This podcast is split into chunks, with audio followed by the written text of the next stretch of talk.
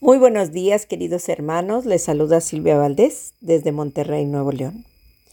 Es sábado 28 de octubre de 2023 y se nos invita a orar desde el Evangelio de San Lucas, capítulo 6, versículos del 12 al 19. Dispongamos nuestros oídos y nuestro corazón para escuchar su palabra. En el nombre del Padre, del Hijo y del Espíritu Santo. Amén. Del Santo Evangelio según San Lucas. Gloria a ti, Señor. Por aquellos días Jesús se retiró al monte a orar y se pasó la noche en oración con Dios.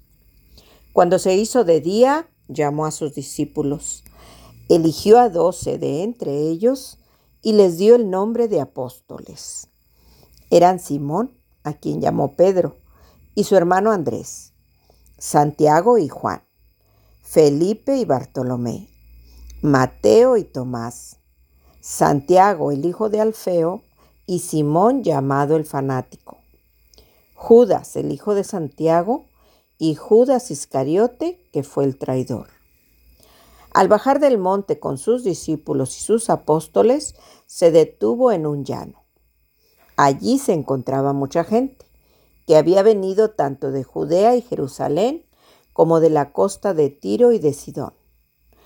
Habían venido a oírlo y a que los curara de sus enfermedades. Y los que eran atormentados por espíritus inmundos quedaban curados.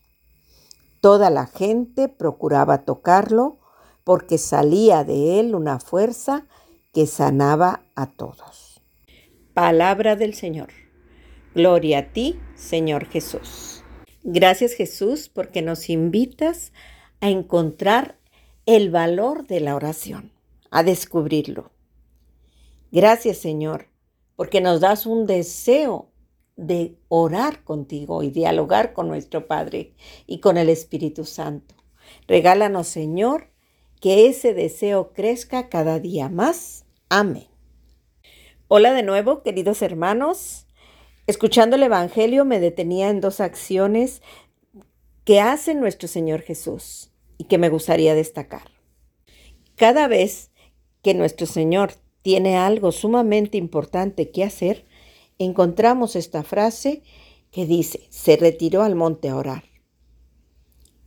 ¿Por qué lo hace Jesús?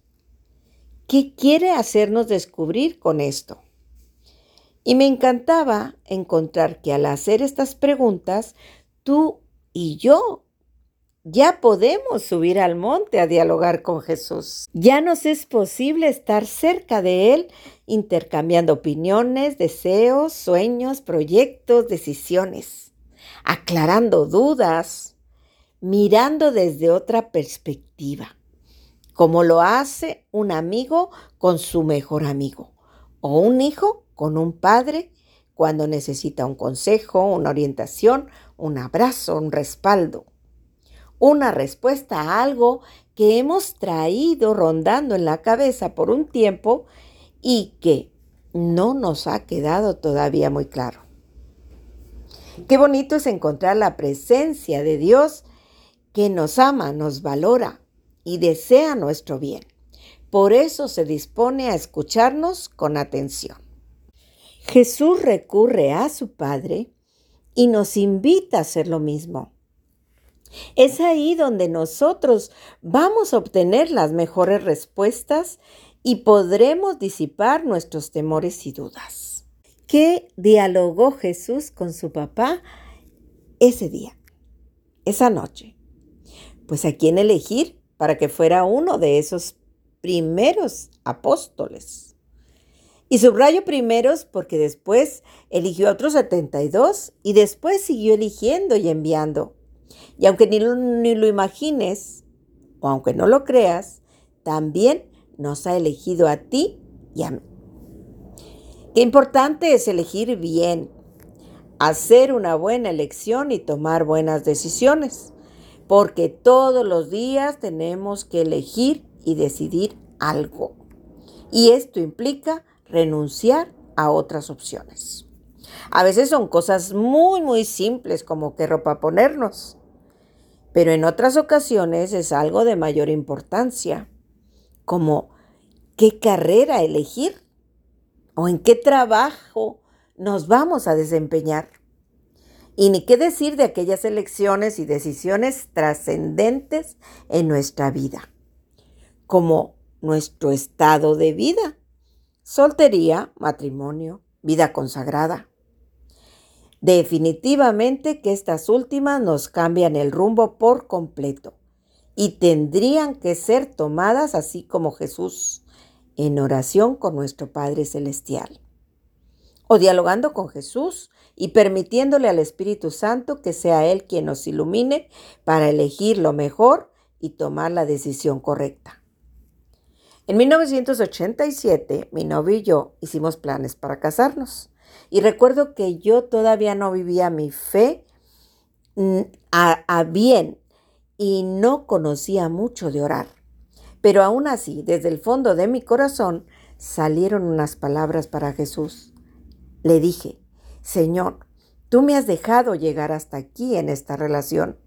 No estoy segura al 100% que viene, ni este paso que voy a dar, pero solo te pido que me permitas hacer a mi futuro esposo muy feliz. Pues puedo decirles que llevamos ya 35 años de casados y por la gracia de Dios aquí seguimos. Y claro que hemos vivido momentos muy felices, pero también hemos vivido momentos amargos y una crisis muy fuerte. Pero les puedo asegurar que vamos aprendiendo ahora a orar cada vez más y mejor y que esto hace que nuestro matrimonio sea más fuerte y que obtengamos respuestas a aquello que nos inquieta, nos preocupa o nos hace dudar. Ahora Él y yo tenemos la certeza de que unidos a Jesús podemos dar mucho fruto, pero separados de Él, nada podemos lograr. Como dice en Juan 15:5. Jesús siempre está cerca, nos permite sentir su presencia en la oración, en el sacramento de la reconciliación, tocarlo y recibirlo vivo en la Sagrada Eucaristía. Y cuando esto sucede, podemos palpar su fuerza divina capaz de liberarnos, sanarnos y transformarnos para vivir en plenitud. Pues bien, aprovecha. Este es un buen momento para que tú también subas al monte, para que dialogues con Jesús y le preguntes y aclares todo aquello que tú necesitas saber.